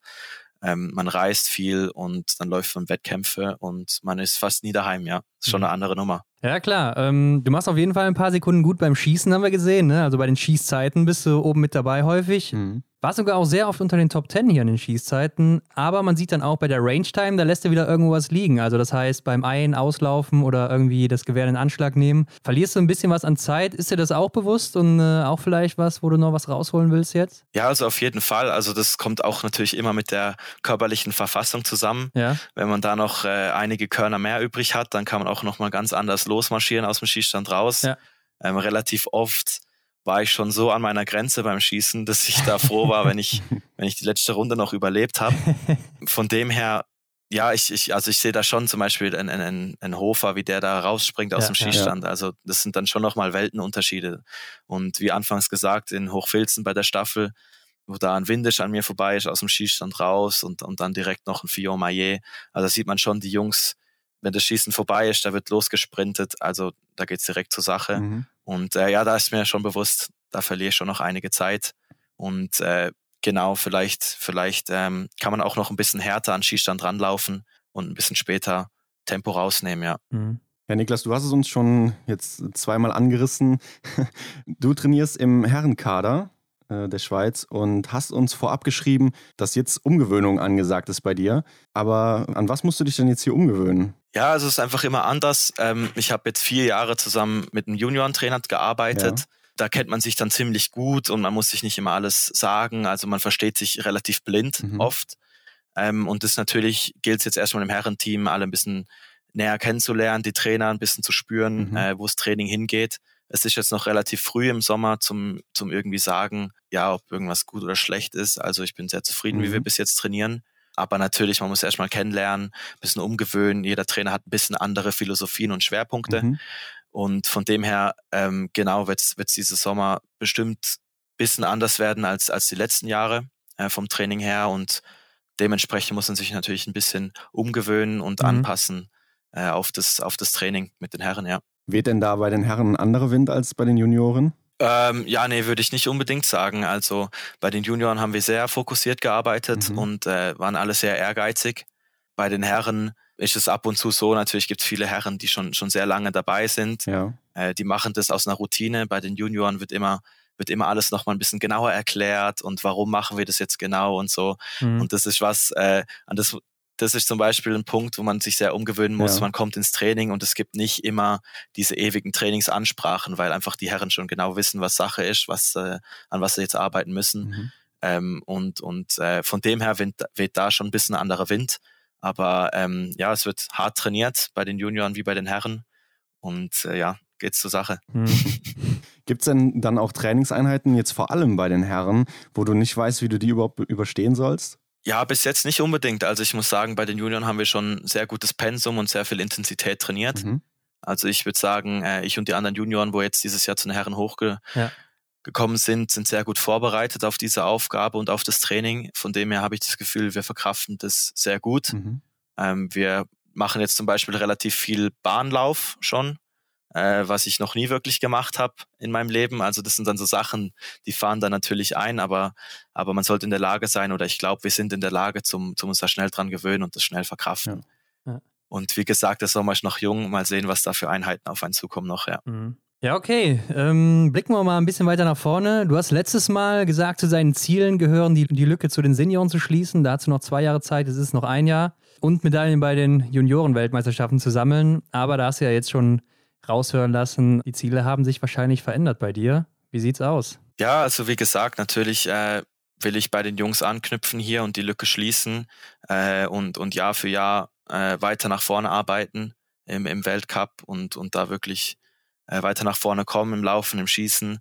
Und sonst, klar, man weiß es nicht, ob es nächstes Jahr eine Junioren-WM geht. Wenn es dahin geht, ist natürlich das Ziel zum Medaillen mhm. holen.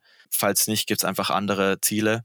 Da muss man jetzt schauen, wo es hingeht das wichtigste Ziel ist einfach, an sich zu arbeiten, kontinuierlich, ähm, das Training gut durchzuführen, konzentriert mhm. zu bleiben und nicht irgendwo in ein Muster zu verfallen, wo man den Fokus verliert. Ja. Das ist sicher die, die wichtigste Aufgabe und das größte Ziel, da wirklich fokussiert zu bleiben und ganz konzentriert zu trainieren. Ja, und ich denke, so häufig wie du jetzt schon im Weltcup dabei warst, da sollten die Olympischen Spiele auch schon safe sein, oder? Also das Ticket hast du wahrscheinlich schon gebucht. ja, also gebucht hat sich da noch keiner das Ticket. also wie gesagt, die Jungs, ja. die Jungs, die sind alle heiß, dahin zu gehen. Also da trainieren alle hart jetzt und man weiß nie, wer einen Sprung macht und wo es hingeht. Dieses Jahr konnte ich an der WM teilnehmen, mhm. ja. ähm, als einer der Top 5, 4 Athleten. Naja, mal schauen, wo es hingeht wäre für mich auf jeden Fall ein Traum, da jetzt teilzunehmen, mhm. ähm, um, um erstmal die Erfahrungen zu sammeln. Langfristig gesehen hoffe ich mir dann eigentlich 2026 richtig auf dem Höhepunkt zu sein mhm. und dort dann mitkämpfen zu können. Aber es wäre schon mal, wäre schon mal mega, da dabei zu sein. Ja. Und ähm, wenn du dann jetzt doch das Glück hast, zu den Olympischen Spielen mitfahren zu dürfen, was erhoffst du dir dann von, von dem Start, wenn du da an den Start gehst? Ja, das ist jetzt für mich noch ein bisschen früh zum das beantworten. Okay. Also wie gesagt, ich, äh, ich, ja, ich arbeite an mir zum, zum da dabei sein. Mhm. Ich sehe das Ganze immer recht langfristig. Die Erfahrungen sammeln. Natürlich, wenn ich da bin, will ich nicht einfach mitlaufen. Das ist völlig klar. Mhm. Das will kein Athlet. Ähm, aber ich kann, ich kann da jetzt wirklich noch nicht sagen, wo es hingeht. Genau, natürlich will ich da gerne möglichst alle Wettkämpfe laufen, ja. also im Verfolger dabei sein und, und einfach ja besser werden als, als dieses Jahr mhm. und dann nächstes Jahr noch ein Stück besser und dann nochmal und dann reicht es irgendwann hoffentlich nach ganz vorne, ja.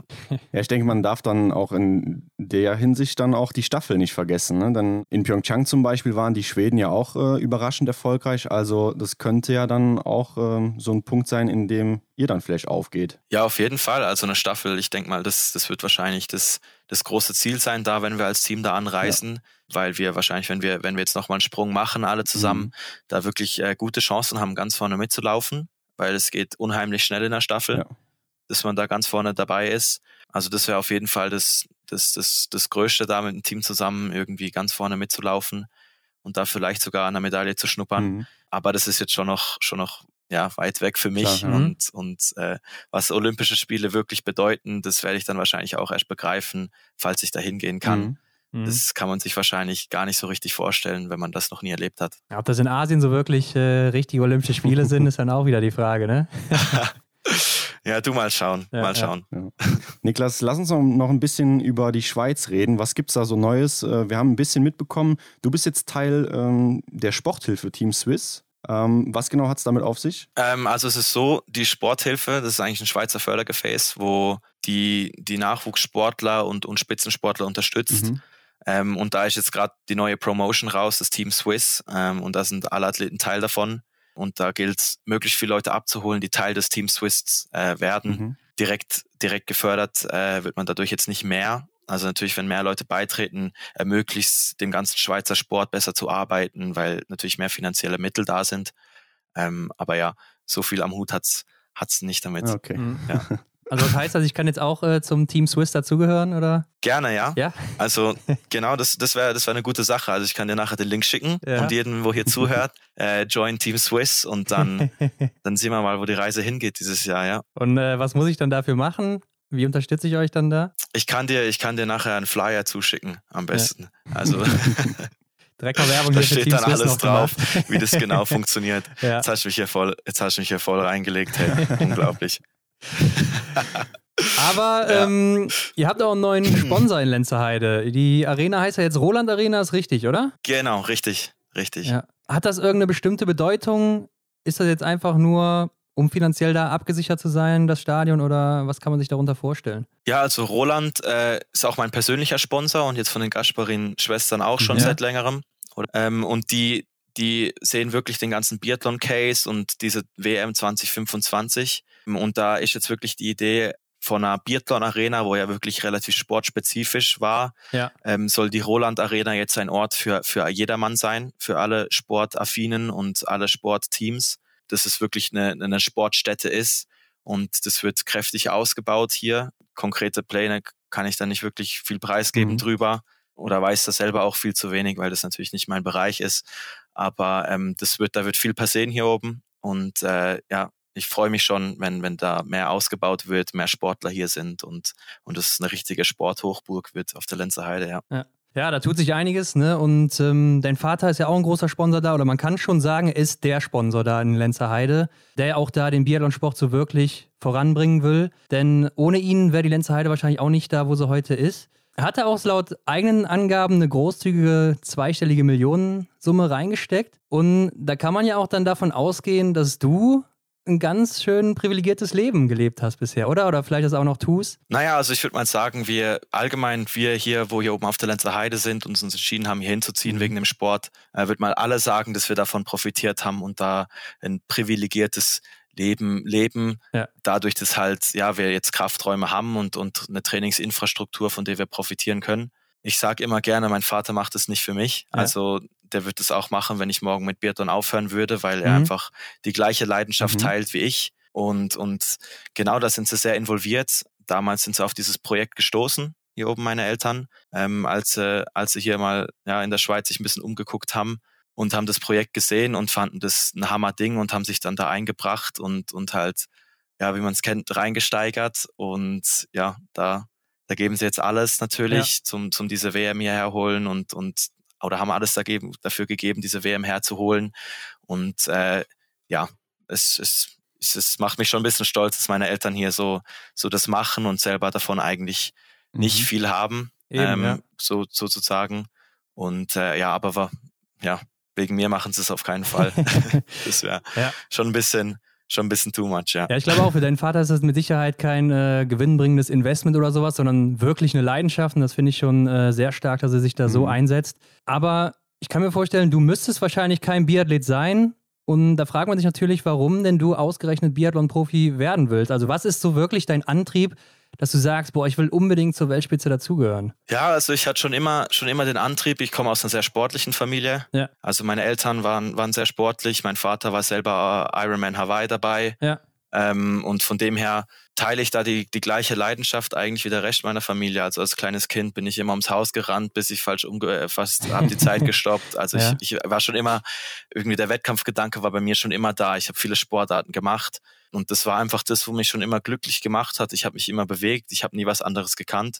Und, und von dem her, ja, genau, hat's mich, hat's Biathlon mich dann getroffen irgendwann, hat mich gepackt und, und ich bin sehr ambitioniert und, und ja, so, so kommt man da rein mhm. in das Ganze und da muss dann einfach der Typ dafür sein und, und diesen Ehrgeiz haben und, und diese Ziele und das wirklich wollen, weil, weil äh, ja, aus finanziellen Gründen macht man das nicht. Eben, also ja, da, ja. da geht man, gibt sichere Wege zum Gehen, als irgendwie Sportler zu werden. Da riskiert man halt sozusagen schon relativ viel eigentlich. Mhm. Ja. ja, aber ich glaube, viele junge Kinder, oder ich kann auch von mir sprechen, wollt wahrscheinlich auch mal Fußballprofi früher werden. Oder auch so viele Kinder von Fußballstars, die wollen wahrscheinlich auch dann wie ihr Vater mal ein Fußballstar werden. Aber wenn die dann mal älter werden, dann merken die auch, oh, das ist aber ein ganz schön harter Weg hier und da muss man sich erstmal durchsetzen. Und ja. äh, die haben es dann auch eigentlich gar nicht nötig, lassen es dann wahrscheinlich wieder sein. Also es gibt ja wenig Kinder, die dann äh, wirklich diesen Durchbruch mhm. schaffen. Mhm. Ja, da fragt man sich natürlich, warum tust du dir dann diese Qualen an? So ein hartes Training wie beim Biathlon, das ist ja auch nochmal eine andere Hausnummer. Ständig unterwegs zu sein, hast du eben auch schon angerissen. Und eventuell könntest du am Ende auch noch scheitern. Also die Möglichkeit besteht ja auch. Warum tust ja. du dir sowas dann alles an?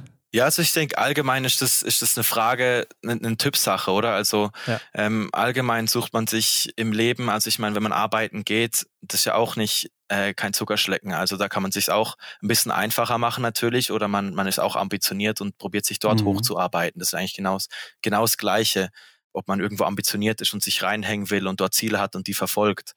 Und, und bei mir war das halt schon immer der Sport und äh, für mich war als kleines Kind schon immer der Traum, einfach diesen Weg zu gehen.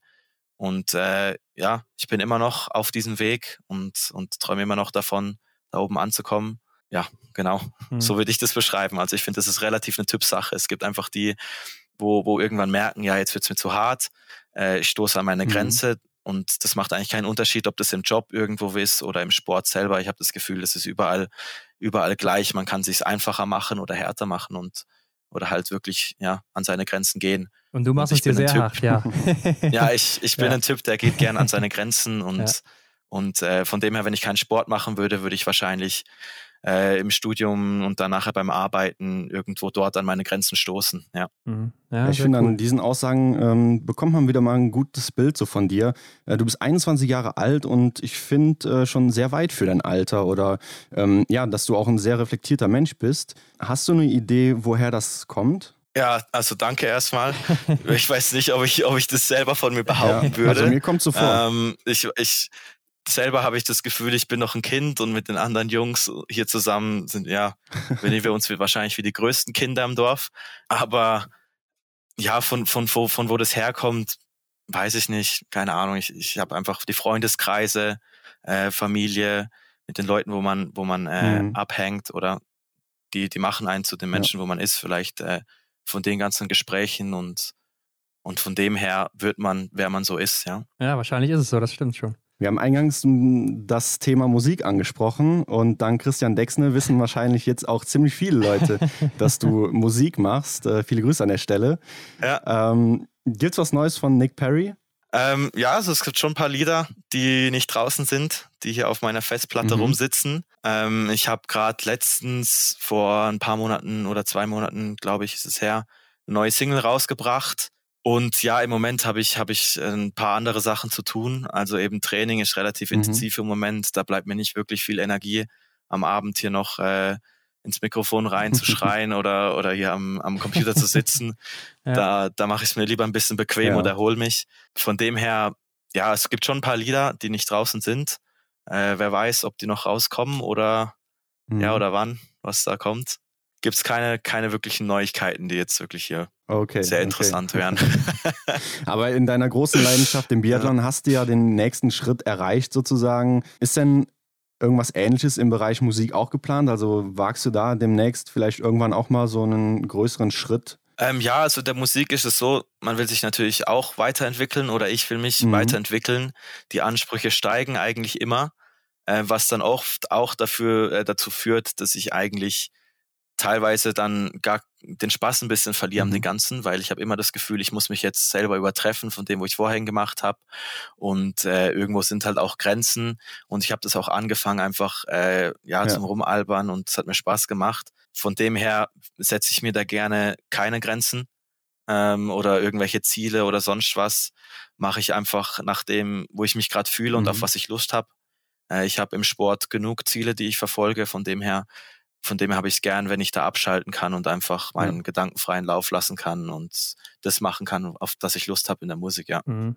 Wann nimmst du dir denn die Zeit dafür, wenn du jetzt sagst, nach dem Training bist du zu müde? Ich denke auch mal, während des Weltcups hast du auch nicht viel Zeit dafür. Ja, also während des Weltcups kann man natürlich unterwegs Beats machen. Also was man dafür braucht, ist nur der, der Computer und ein mhm. paar Kopfhörer. Ja. Äh, da kann man die ganze Zeit ein bisschen rumspielen und da lernen und so. Ähm, aber meistens schon hier zu Hause, jetzt gerade hier, wo ich sitze. Ja, da, da packt es mich einfach ab und zu da macht es dann so bei mir Klick und ich habe wirklich das Verlangen, jetzt, okay, jetzt, jetzt habe ich richtig mhm. Bock zur Musik machen. Mhm.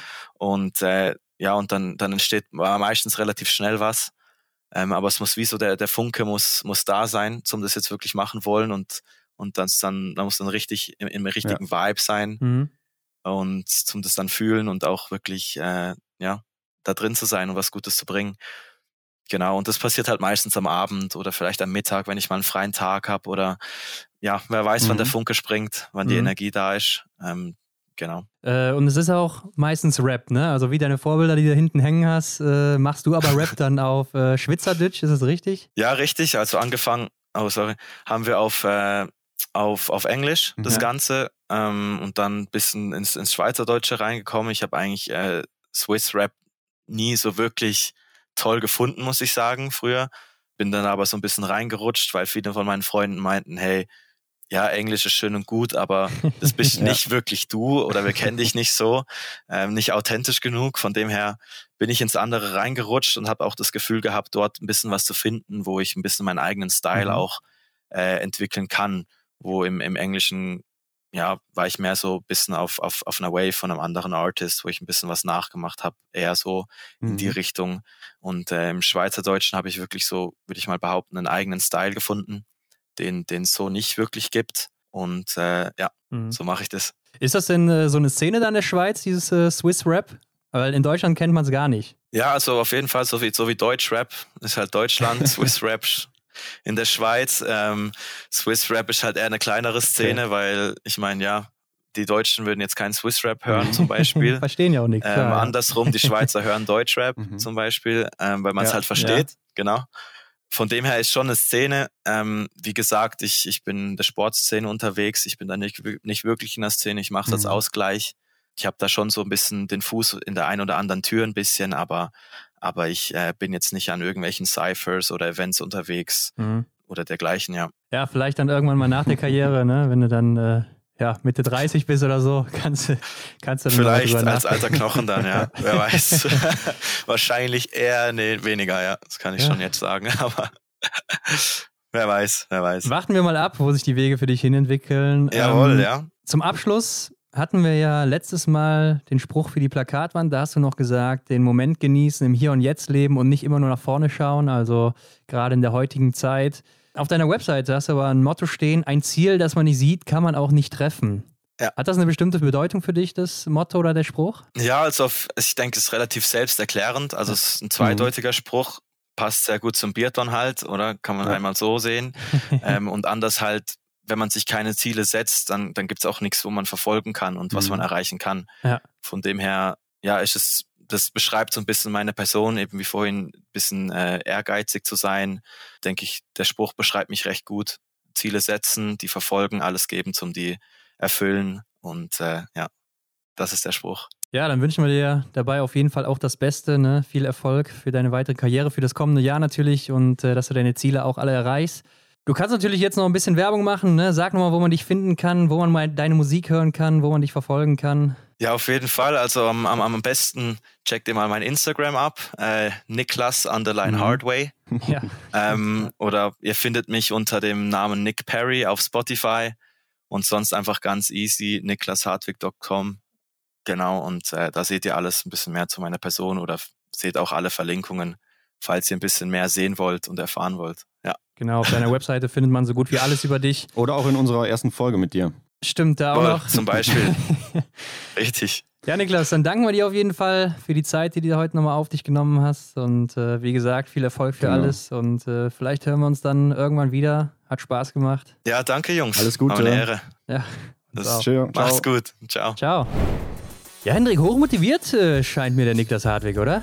Ja, auf alle Fälle, das spürt man. Also er vertritt, glaube ich, auch so die Schweizer Jugend. Und diese Bewegung, die da entsteht, haben wir auch schon oft diskutiert, äh, thematisiert. Jetzt dann auch mit dem neuen Sponsor Roland in Lenzerheide. Ja, das, das passt alles perfekt zusammen und äh, Niklas werden wir wahrscheinlich äh, noch häufiger sehen. Ja, ich denke schon in der kommenden Saison werden wir ihn auch im Weltcup wiedersehen. Und äh, sein Traum von Olympia, ich glaube auch, dass der in Erfüllung gehen wird, wenn man sich anguckt, dass er ja schon auf der Pokeljuka komplett dabei war. Ja. Äh, und das, obwohl er jetzt noch in sein letztes das Juniorjahr kommt. Ne? Also er hat noch ein Jahr bei den Junioren, wo er auch nochmal angreifen könnte. Mhm. Aber man hört ja schon raus, er will die Erfahrung bei den Großen sammeln. Und ich glaube, das ist auch das, was ja. ihn im Endeffekt dann wesentlich weiterbringen wird als ein Jahr bei den Junioren, wo er vielleicht dann nicht so sehr gefordert wird oder auch nicht sieht, wo er noch hin muss mal irgendwann. Ja, und interessant wird noch zu sehen sein, ob er sich denn für oder gegen die Junioren-Weltmeisterschaft äh, entscheidet im nächsten Jahr, die dann in Übersee stattfindet. Ja, ich glaube, die wird er ausfallen lassen, denn die sind direkt nach den Olympischen Spielen. Da weiß ich nicht, ob er dann direkt von mhm. da dahin fliegt äh, in die USA.